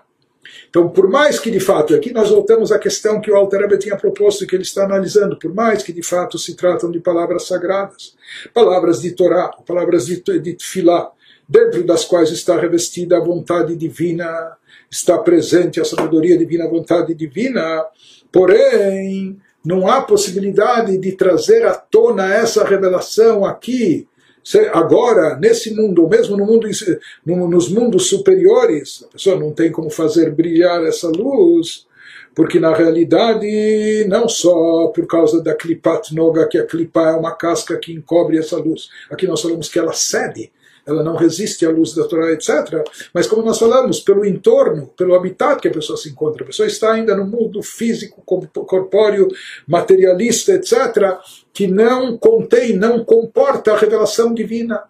Por isso a gente não vê luz divina torta e direita por aí, mesmo praticando bem, mesmo realizando as mitzvot, mesmo estudando Torá, etc. Né?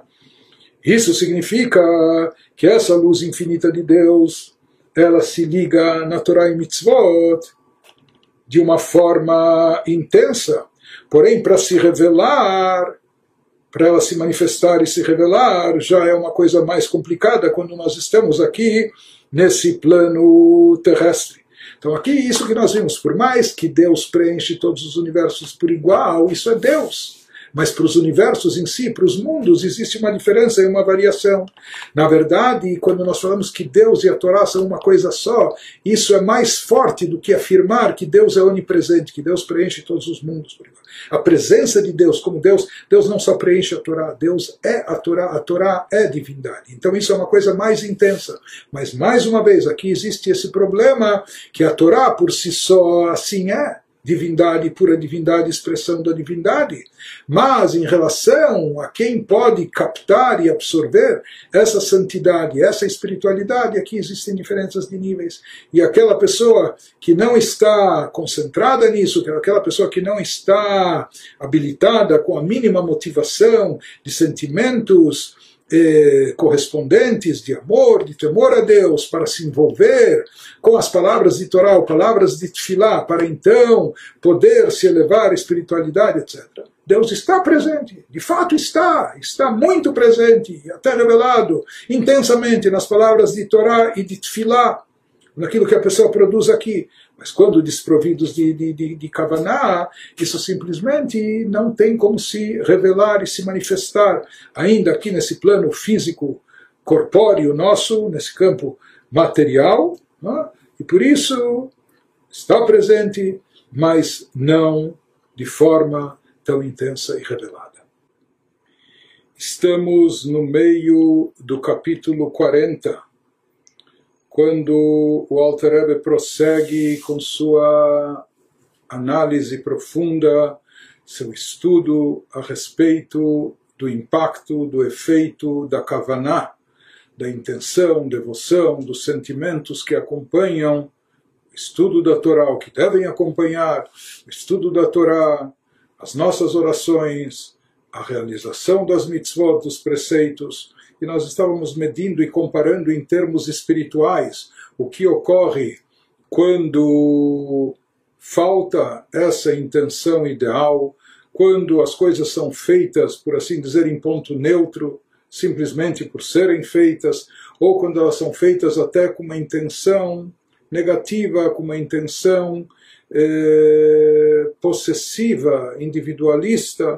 Então, conforme ele nos explicou até agora, as diferenças que isso causa no plano espiritual ou no efeito espiritual desencadeado por cada uma dessas atitudes, e nós estamos vendo aqui que a Kavaná faz uma diferença. Qual o tipo de kavaná, se essa kavaná, se essa intenção, devoção é derivada do intelecto da pessoa, ou se é apenas estimulada pelas emoções naturais que ele possui dentro de si, apenas que precisa despertá-las e ativá-las, ou quando é feito sem, sem uma intenção espiritual específica, apenas com. Tecnicamente a pessoa está envolvida nisso, mas sem grande envolvimento emocional, etc. E aqui é importante salientar nesse ponto, não vamos nos esquecer que boa parte desses capítulos do Tânia estão dedicadas a esclarecer aquela palavra no versículo que está na apresentação do Tânia, que Karob elecha dabar meod beficha u bilvavcha la'asoto, porque a coisa, a prática do judaísmo de Torah e Mitzvot é muito, muito próxima de ti. Beficha u bilvavcha, na tua boca, seja nos aspectos verbais do judaísmo, bilvavcha, até mesmo no coração, conforme ele nos explicou, vela'asoto, para fazê-lo, para realizá-lo na prática. Ou seja, aqui há uma ênfase muito, muito grande à feitura, à realização prática das coisas. Inclusive, aqui o Alter Rebbe está nos explicando as características do Benoni, e nós vimos que diferente do tzadik, o tzadik ele consegue trabalhar sobre si, ele consegue elevar, purificar e santificar os seus pensamentos, os seus sentimentos, a sua mentalidade, o seu intelecto, bem como suas emoções. Já o Benoni não vai conseguir isso, conforme a gente já explicou longamente no Tânia. Mas mesmo assim, aquela motivação, aquele sentimento que leva à prática, e o principal, o essencial é a prática. Nós vimos que isso está sob o controle do Benoni. O Benoni também pode atingir isso, se ele não conseguir atingir através de meditação na grandeza de Deus, criando eh, sentimentos de amor e reverência, pelo menos que ele desperte aquele sentimento que ele já possui dentro de si, como todo Yehudi, aquele amor dormente, aquele amor latente que está eh, presente na sua alma. Mas com toda essa ênfase que se deu à prática, como nós falamos no final, essa é a missão, nisso consiste a missão do Benoni. O Benoni nem deve ficar frustrado por não conseguir se tornar um tzadik, e mesmo que ele viva em conflito todos os dias da sua existência, mas quem sabe é para isso que sua alma desceu aqui, nisso consiste a sua missão, dobrar, subjugar a Sitra o lado oposto da Kedushá da santidade, o lado do mal, até o mal que existe dentro de nós, mas tudo isso está baseado numa ênfase muito, muito forte a respeito da importância da prática. Porque na prática o Benoni é igual ao Tzadik. O que ele não consegue é, é aprimorar e aperfeiçoar o seu interior, seja seu intelecto, sua mentalidade, ou seja, os seus sentimentos e emoções. Ele não consegue regê-los, governar sobre isso, ele não consegue banir o mal que existe nisso. É? Mas nós falamos uh, que isso não, não prejudica a sua espiritualidade num nível de um Benoni, porque na prática, e na prática envolvendo as chamadas vestimentas da alma, pensamento, fala, ação, ele é impecável, ele está fazendo tudo direitinho.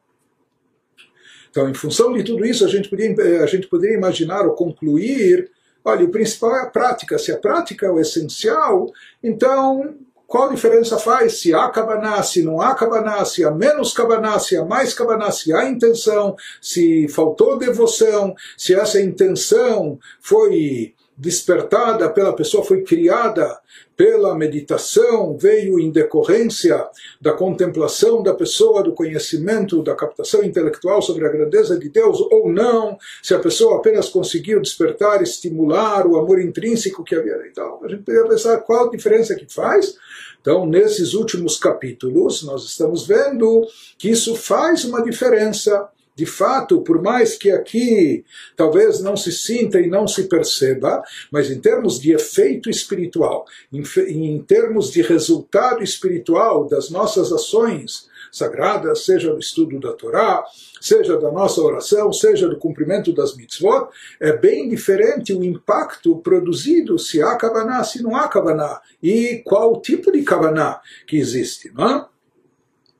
Então, isso que prossegue agora o Alter Rebbe nos dizendo no meio do capítulo 40, Aval bitfila u bekavana betorah bekavana lishma.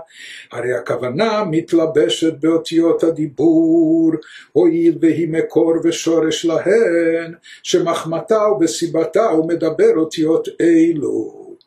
nos fala diferente de quando não existe a concentração, a devoção, a intenção, quando sim ela está presente, mas quando a reza é feita com concentração, ou a Torá estudada com intenção autêntica, seja com a consciência de que aqui se trata da sabedoria divina e que através desse estudo nós estamos nos unificando com a própria divindade. Então, nesse caso, então, a Kavaná se enreda nas letras faladas. A Kavaná, ela se envolve, se enreda, fica enredada nessas letras faladas na oração ou no estudo da Torá. Ele nos explica que essa fusão da luz divina presente na Kavaná, seja que através da nossa Kavaná, através dos nossos sentimentos, nós nos elevamos, nos santificamos, isso atrai, desencadeia uma luz divina que fica presente na nossa Kavaná. Então, essa fusão da luz divina presente na Kavaná, com o ato físico, quando estamos falando isso é um ato físico, o ato físico de pronunciar as palavras da Torá ou da oração. Então aqui está acontecendo um fenômeno. Duas coisas antagônicas estão se fundindo, estão se unindo. Uma é um ato físico nosso, porque o ato de falar é um ato físico, mesmo que você esteja falando palavras de Torá, palavras de Tfilá, mas é um ato físico, o um ato de falar. Por outro lado, nós falamos que a Kavaná, a Kavaná já é algo mais abstrato, a intenção, a devoção, é algo espiritual. É? Então aqui está havendo uma fusão de algo totalmente abstrato e espiritual, que é a Kavaná, a intenção e devoção, com um ato físico de falar. Ele diz que essa fusão é possível porque porque a Kavaná é a fonte e raiz dessa oração, ou estudo da Torá. No final das contas, qual é a mola propulsora? Qual é o motor, a força motora que está movendo, que está levando a pessoa a pronunciar as palavras da tefilá da oração ou as palavras da, do estudo da Torá, isso é a sua kavaná. Então, quando está presente a kavaná, então esse ato físico de falar aqui, ele está sendo motivado, ele está sendo ativado pela kavaná, pelo aspecto espiritual. E essa kavaná, então, é a fonte a raiz dessa oração estudo da Torá, por ser a causa direta e razão do proferimento dessas letras que os compõe. Portanto, ele nos diz, nesse momento se produz essa fusão, essas palavras não serão mais meramente palavras físicas, que as palavras físicas, como todos os atos físicos, são decorrentes da força da alma energizante, que é a alma animal de Klipat Noga, mas agora essas palavras não serão meramente palavras físicas ligadas com Klipat Noga, mas, ou mesmo quando elas estão revestidas na Torá, elas, elas é, obstroem ou é, encobrem o lado de clipar presente nisso, mas ainda não se torna algo espiritualizado, elevado, quando não há Kavaná.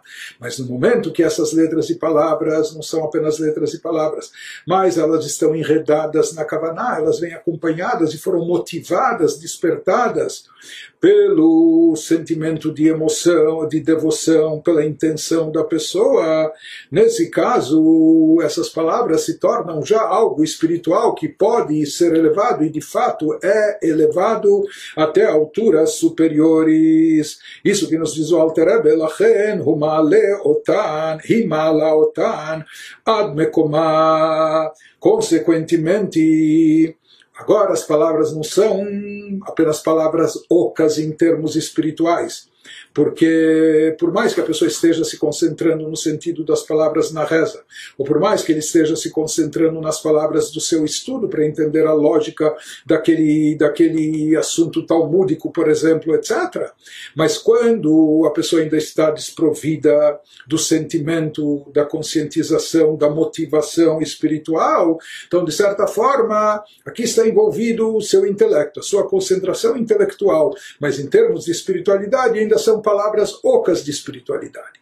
Porém, no momento que a pessoa investe nessas palavras kavaná, intenção, devoção, sentimentos, etc., então essas palavras ficam preenchidas de conteúdo, conteúdo espiritual, e daí sim elas podem ascender e se elevar, consequentemente, porque se funde com a fala e enreda-se nela a intenção sagrada. Essa intenção sagrada, kavaná, devoção, eleva as palavras físicas pronunciadas ao seu plano, ao seu próprio plano superior. Ela vai elevar cada uma dessas palavras ao respectivo plano que a corresponde Conforme a gente já explicou, בספירות דיצירה או דבריאה, לפי מה שהיא הכוונה בדחילו שכליים או טבעיים וכולו כנ"ל.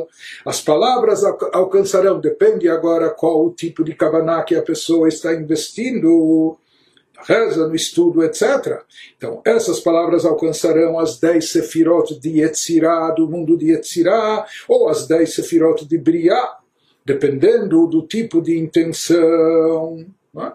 Conforme ele já nos explicou anteriormente, se acompanhadas de temor e amor gerados intelectualmente, ou seja, a pessoa investiu com seu intelecto, se concentrou, meditou, contemplou a grandeza de Deus, etc. Então nós vimos que isso vai chegar até o mundo de Briá, o mundo mais elevado, até as dez sefirot do mundo de Briá, onde pre predominam também as sefirot de cunho intelectual. As palavras serão impelidas às sefirot do mundo de Briá. Por outro lado, se ela, se essa acabar na intenção ou devoção da pessoa for motivada por assim dizer, apenas pelo sentimento inato que ela possui dentro de si, de amor, amor dormente a Deus, mas que a pessoa desperta, a pessoa estimula e faz com que se manifeste. Então, nesse caso, ele nos fala, se acompanhadas de temor e amor inatos, gerados naturalmente, elas serão impelidas a sefirot do mundo de Yetzirah, que aqui o que está em evidência não é a pessoa não, não, não fez uso do intelecto para meditação, contemplação, o que predomina aqui é as emoções naturais que ele tem, então eh, esse serviço divino espiritual dele também o alcance vai ser até o mundo de Yetzirah, o chamado mundo da formação, abaixo de Briah, que é o mundo no qual predominam os atributos de cunho emocional, conforme mencionado acima, conforme ele já explicou também no capítulo 39.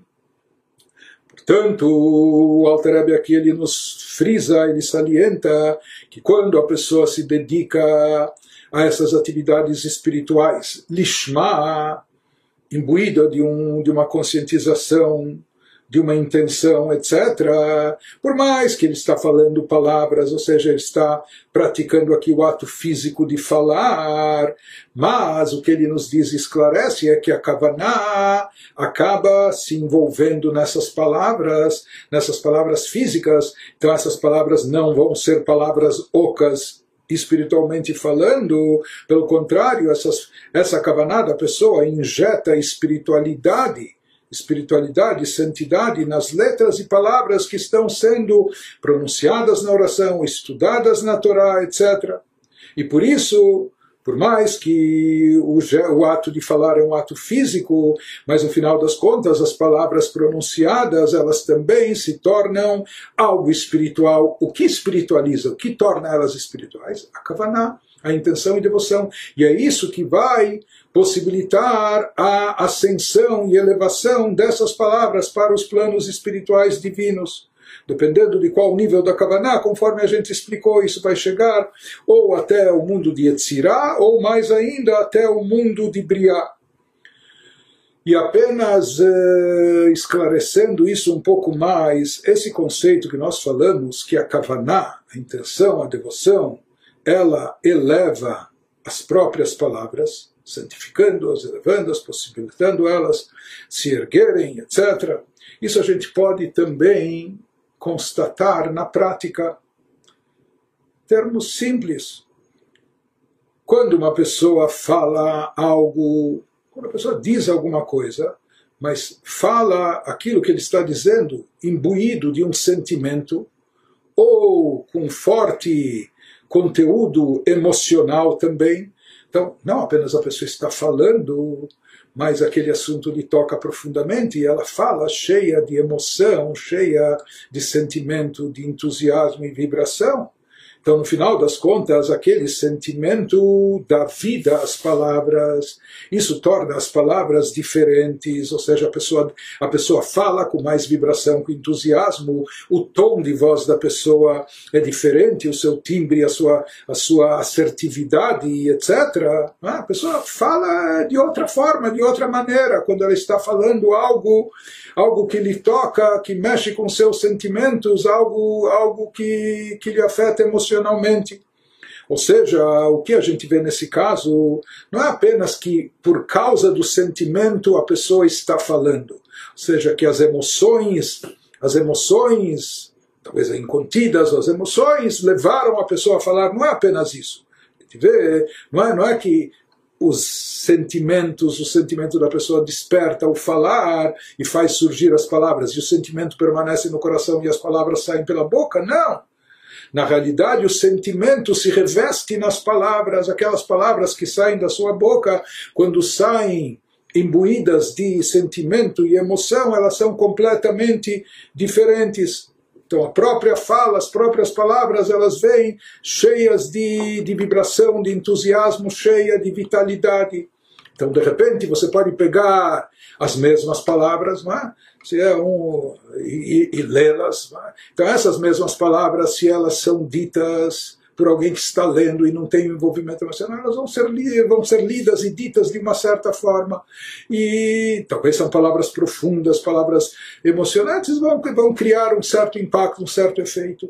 Mas é completamente distinto, é totalmente diferente quando essas palavras são pronunciadas pela própria pessoa que está sentindo aquilo. Então a forma dela dizer, talvez são exatamente as mesmas palavras que o outro disse, mas quando elas são ditas por aquela pessoa que está sentindo isso, que ela está vivenciando isso, que isso lhe, lhe envolve emocionalmente, etc., sentimentalmente. Então, essas palavras, não só que elas saem de forma completamente distinta, mas o impacto e o efeito que elas produzem é muito maior, é completamente distinto e diferente do que o outro que recitou os textos, por assim dizer. Isso é só para dar um exemplo, a mesma coisa em termos espirituais. São as mesmas palavras da tefilá, da oração, as mesmas palavras do estudo da Torá. Mas quando elas são ditas com kavaná, isso que nós falamos, a kavaná se enreda nas palavras e as torna espirituais, espiritualizadas, possibilitando que elas se elevem para um plano mais alto, produzindo um efeito ou se unificando com a própria divindade, com, com as dez sefirot, que são os atributos divinos, seja do mundo de Yetzirah ou do mundo de Briá.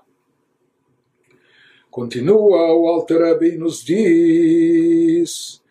Então, isso, esse mesmo efeito que acontece espiritualmente, seja no estudo da Torá com Kavaná, Lishma, que essa Kavaná se reveste nas palavras e as torna espirituais, espiritualizadas. ושם מאיר ומתגלה אור אינסוף ברוך הוא שהוא רצון העליון ברוך הוא המלובש באותיות התורה שלומד ובכוונתם. Ele nos diz quando essas letras e palavras ascendem até alturas espirituais mais elevadas. Então lá ocorre, lá se manifesta o efeito, um efeito que às vezes, e ele vai nos explicar aqui por que isso ocorre, esse efeito que aqui não é perceptível por nós, mas lá ele é produzido e é lá ele causa impacto e se faz sentir abençoada a luz infinita e a vontade divina que se expressa nas letras da Torá estudada com a devida intenção ou da oração feita com concentração bem como na mitzvah executada com intenção sagrada, são absolutamente uma coisa só, ou seja, em todos os aspectos da espiritualidade judaica, em todas as atividades de cunho espiritual, seja estudo da Torá, seja prática da mitzvot, seja oração, quando isso é feito com kavaná, a kavaná fica unificada com o ato da mitzvah, com as palavras da oração, com o tema da Torá que está sendo estudada, que está sendo estudado, e isso causa um efeito. Então ele nos diz, Vesham meiru mitgale orenso baruchu, בהערה גדולה לאין קץ, מה שלא יכול להעיר ולהתגלות כלל, בעוד האותיות והמצווה בעולם הזה הגשמי. לא מינה ולא מקצתה, עד את קץ הימין שיתעלה העולם מגשמיותו, ונגלה כבוד השם וגומר כנ"ל באריכות. Então, como nós falamos, isso produz uma ascensão, elevação, seja no ato da mitzvah, nas palavras da, da oração, nas palavras do estudo da Torá. Isso se eleva até o campo de Yetzirah, ou mais ainda até Briah, e no ambiente divino da Sefirot. Em Briah e Yetzirah, Lá, já que é um ambiente divino, diferente do nosso mundo físico, corpóreo, materialista, lá a vontade divina consegue brilhar com intensidade infinitamente maior do que quando o ato de cumprimento da mitzvah ou as letras faladas da Torá ou da oração ficam presos neste mundo físico. Então, essa aqui ele nos diz há uma diferença essencial. Se nós estamos fazendo as coisas, fazendo, porém sem kavaná, então, o fazer Fazer coisas boas, não há dúvida que isso tem um valor, e um grande valor. É essencial. Mas ainda falta alguma coisa, como nós já vimos, porque enquanto estamos fazendo as coisas, de fato estamos fazendo, mas falta Kavaná, em outras palavras, falta espiritualidade nelas, no estudo da Torá, no cumprimento das mitzvot, na oração, na tefilá. Então, o que, que nós vimos? Eh, nós estamos com as mitzvot fazendo coisas físicas, o tefilim de couro físico, etc., o que for, não é? acendendo as velas, é atos físicos. Ou nós estamos falando e pronunciando palavras da oração ou da Torá, mas o, o gesto, o ato de falar também é um ato físico. Então, quando isso é feito desprovido de Kavaná, o que, que acontece? Isso permanece no plano físico. Um plano físico é, sagrado, elevado, porque nós estamos aqui, estávamos, estamos ocupados com atividades espirituais, conforme prescritas na Torá, que representam a vontade de Deus, mas enquanto elas são feitas apenas envolvendo o lado externo, superficial da pessoa, sem acompanhadas de, sem estar acompanhadas de sentimentos de amor e reverência a Deus, sem a devida concentra, concentração, sem a kavaná, intenção e devoção, então aqui falta espiritualidade o que, que vai acontecer? Elas, como nós já vimos, essas ações vão permanecer como ações sagradas, mas aqui no campo físico e material nosso. Já quando elas têm Kavaná, elas podem se levar até os planos espirituais, e naqueles planos espirituais superiores de Etzirá, de Briá, não existem as limitações físicas ou corpóreas. Lá não se trata de um mundo materialista, mas sim de um mundo abstrato e espiritual.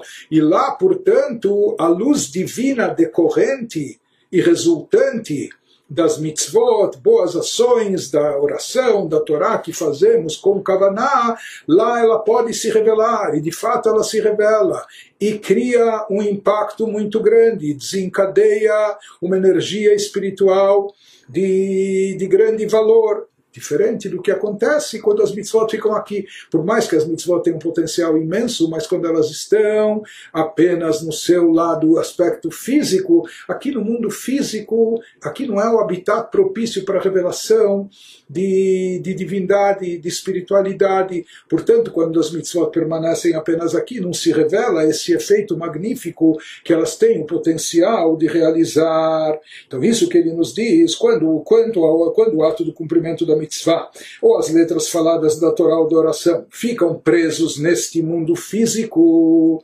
devido à falta de intenção apropriada, devido à ausência de kavaná, Pois o mundo físico sofre de um tzimtzum imenso, como nós já vimos. Esse nosso mundo foi criado por Deus de forma tal, ou seja, que foi criado a partir de depois de vários tzimtzumim, de condensações, encobrimentos da luz divina, limitações da luz divina. E esse nosso mundo inferior, particularmente, foi criado depois de um tzimtzum imenso. Então, esse não é um habitat propício para a revelação divina. Né? Que não permite, portanto, o nosso mundo, pelas suas características naturais, conforme criado por Deus depois do Tzimtzum, ele não permite que a luz brilhe ou seja revelada de modo algum, nem parte nem fração dela. Essa é a característica do nosso mundo. E na realidade, assim será até o final dos tempos mundo físico continuará a obscurecer a luz de Deus até a época do fim dos dias. As palavras do profeta Daniel aqui no Apocalipse fim do mundo, mas é o fim da era atual e convencional até o início, antes do início da era messiânica da chegada de Mashiach, quando o mundo vai se transformar, quando então o mundo será elevado de suas limitações materiais. Então, mesmo o nosso mundo físico e terrestre, ele vai conseguir superar as limitações materiais e a glória de Deus será, será, revelada, então o esplendor divino vai se fazer presente de forma revelada e evidente, conforme diz o versículo em Isaías: toda a carne junta verá que Deus está falando, conforme mencionado acima extensamente, como, conforme ele já explicou nos capítulos 36, 37, etc. Mas enquanto isso não acontece, enquanto estamos ainda antes da chegada de Mashiach, então, de fato, espiritualidade não se revela nesse mundo nosso físico. Por isso, o efeito das mitzvot não se faz sentir e perceber aqui.